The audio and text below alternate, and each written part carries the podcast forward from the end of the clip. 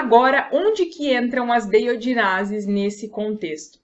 As deiodinases são as enzimas que podem ativar ou inativar os hormônios tireoidianos. Elas fazem esse controle da ação hormonal. Eles fazem o controle da disponibilidade intracelular dos hormônios tireoidianos. As ações combinadas de D2, deiodinase tipo 2 e deiodinase tipo 3 são vistas como um mecanismo pré-receptivo autônomo da célula, que controla a sinalização do hormônio de uma maneira específica de tempo e tecido.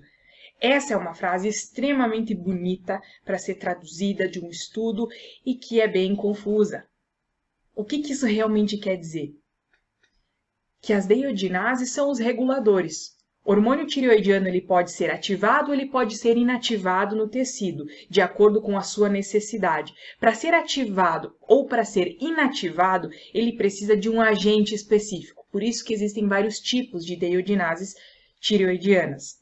A ação delas é sempre em conjunto. Nós precisamos ter as pessoas que controlam a ativação dos hormônios e as pessoas que controlam a inativação desses hormônios. E o trabalho em conjunto de todas essas pessoas, ou seja, de todos os tipos de deiodinase, é que faz esse equilíbrio perfeito da concentração dos hormônios nos tecidos.